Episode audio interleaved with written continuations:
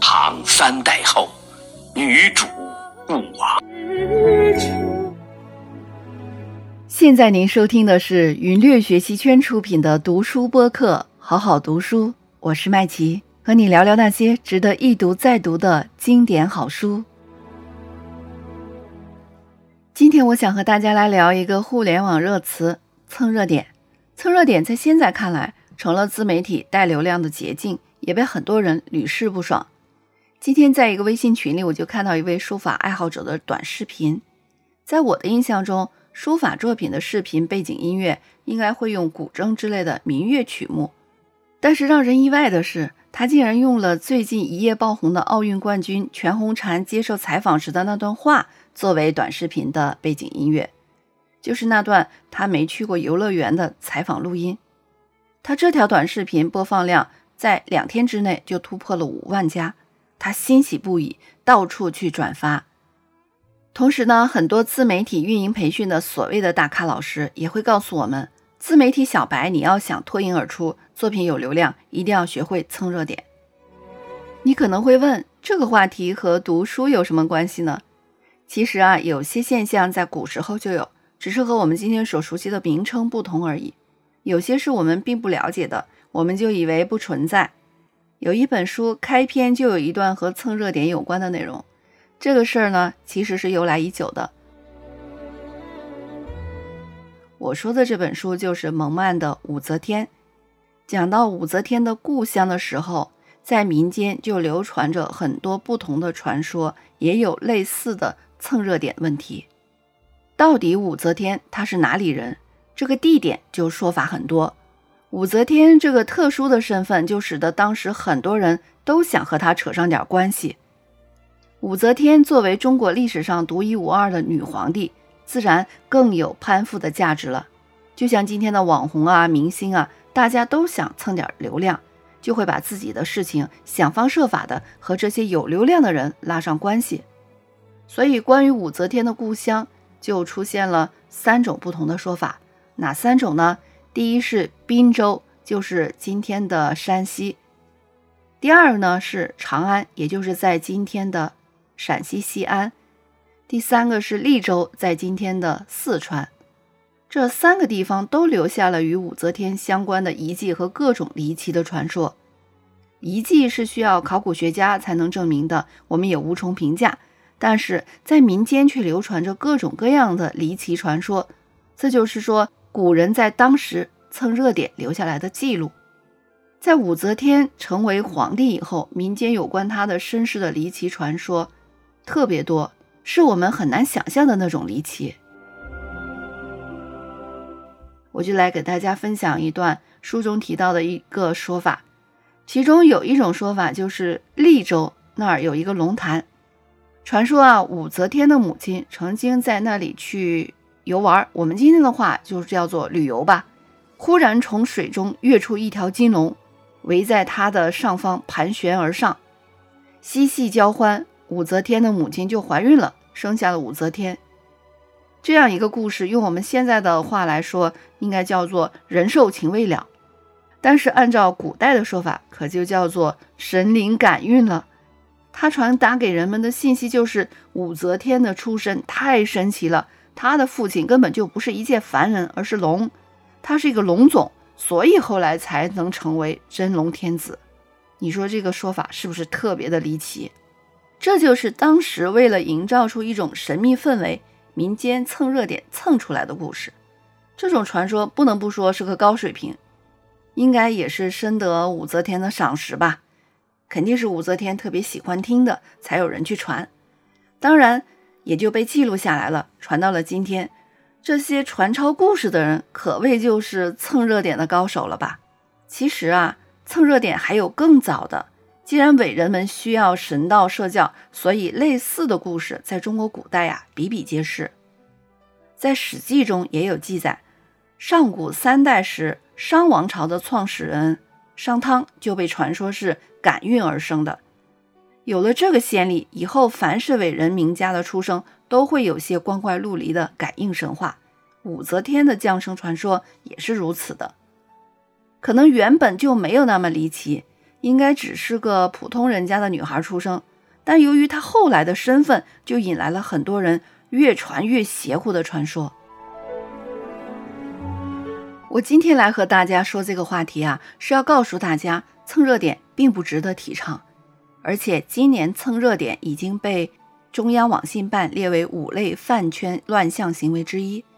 二零二一年的六月十五号起。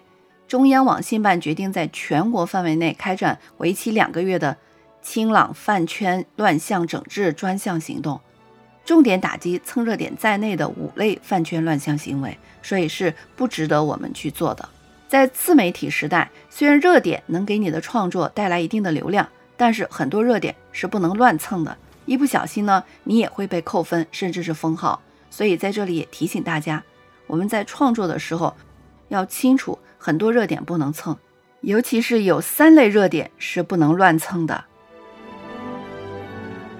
第一个就是时政热点不能蹭，凡是涉及到国家主权、民族、地域、时政问题，无论是什么内容，都不要去碰。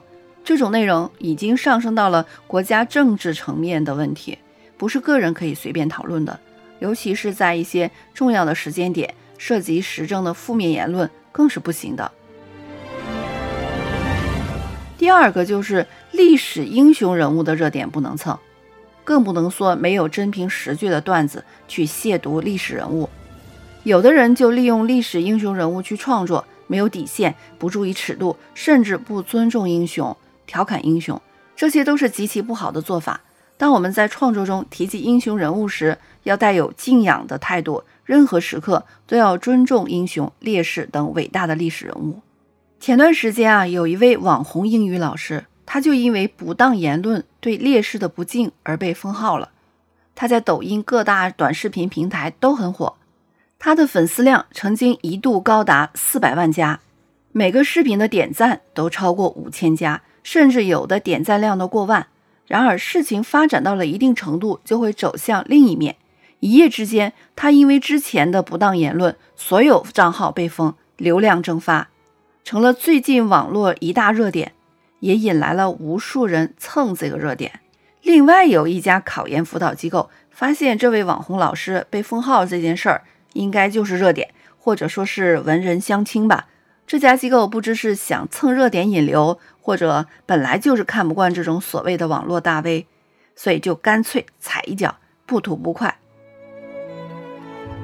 我们再说回这位网红英语老师。我不想做各种猜测，总之，不当言论被封号是属于法律层面再正常不过的一件事情了。为什么会引起热议？有诸多不同角度的原因。我想说的是，作为一位专业水平极高的英语老师，教书育人就要尽到为人师表的责任，把学生送到象牙塔的制高点，同时注重修炼自己的师德和人品。为什么非要在视频中扯闲篇儿，非要议论运动明星和英雄烈士呢？难道这样才能引流爆红吗？我是真的想不通。如果英语课需要举例，应该有凭有据，而不是道听途说的讲段子，博人眼球。更不能去亵渎烈士。还有第三个不能蹭的热点，就是危害公共秩序、不良的风俗现象热点，不能蹭。我们做自媒体就要传播积极向上的正能量，不能超越底线，为了哗众取宠输出毫无价值的内容。那么，针对我们上面提到的民间对武则天成为皇帝后的那些传说，来看看蒙曼老师是怎么说的。蒙曼老师在书中给出了很客观的评价，他说：“传说固然有其荒唐性，不足采信，但也都有它真实的一面。”他分析说。武则天的出生之所以在传说中会出现上面我们提到的滨州、长安、利州三个地方，关键是因为这三个地方都和武则天有关联。其中的滨州是她的祖籍，长安是她的出生地，而利州呢，则是她度过童年时代的地方。蒙曼老师关于武则天的故乡给出了客观的判断，他说：“中国人一贯重视祖籍。”那么我们就应该说武则天是滨州文水人。在后面的内容中，他也提及到，据《太平广记》记载，武则天的父亲武士燿就是当时文水的一个不愿做碌碌无为的农民，弃农从商，从木材商做起。正赶上隋炀帝统治时期，喜欢大搞基本建设。武士理这个精明人抓住了商机，借此发家，一夜暴富。后来又遇到了李渊，又弃商从军。这一切故事的发生地点都在山西的文水。从这些故事的讲述，也可以断定武则天的故乡应该是山西文水。蒙曼老师引经据典，以史料告诉我们，他的判断依据是有史可见的。做创作，我们也要像蒙曼老师一样，做任何判断之前都要掌握事件的真凭实据，才做出结论。这样的结论才是客观可信的。说到蒙曼老师的武则天呢，我们还是来给这本书打个 call 吧。蒙曼老师的这本《武则天》是今年五月的新版本，可以说它就是蒙曼说唐武则天的再版。关于武则天的话题讨论，从来都是有热度的。如果去搜索一下有关武则天的书籍，会有很多，比如说像《武则天秘史》《武媚娘传奇》等等。关于武则天的影视剧也有很多，我印象里最经典的应该就是1995年刘晓庆主演的《武则天》吧。这后宫也有后宫的家法，你若是任意胡为，家法难容。相信大家对武则天的故事并不陌生，那么为什么要说蒙曼老师的这本《武则天》呢？可以说，武则天富有传奇色彩的一生有许许多多的谜团需要解开，这也是蒙曼老师再版此书的目的。比如说像这些问题：她是怎样从唐太宗的才人变成唐高宗的皇后的？她为什么要突破人伦的底线，杀死自己的亲生儿女？她怎么能够在一个千百年来都有男人统治的世界里成为了一代女皇呢？她的大周王朝如日中天，怎么又会极身而止，不能传之后世呢？她推翻了李唐王朝，建立了五周王朝，为什么李唐的子孙们又始终对她尊奉有加，把她当做自己的皇帝呢？还有另外一些问题，比如说，她真的那样刚硬狠毒吗？她真的是个狡诈淫乱的女人吗？他有着怎样的智慧和能力，才能缔造出那样一个绚丽多彩的煌煌盛世呢？他的生命轨迹又会留给我们什么样的思考和启示呢？诸多的谜团，众说纷纭，蒙曼老师都会在书中为我们一一解开。可以说，一千三百年来，武则天的故事是历史，也是传奇。这个版本的武则天确实是值得一看的。蒙曼老师在其中引经据典，措辞通俗易懂。为我们全面解读了空前绝后的一代女皇武则天。这本书在豆瓣上的读者评分呢，也高达了八点二分。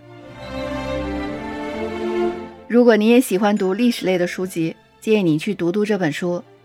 我是麦琪，您现在收听的是云略学习圈出品的读书播客节目《好好读书》。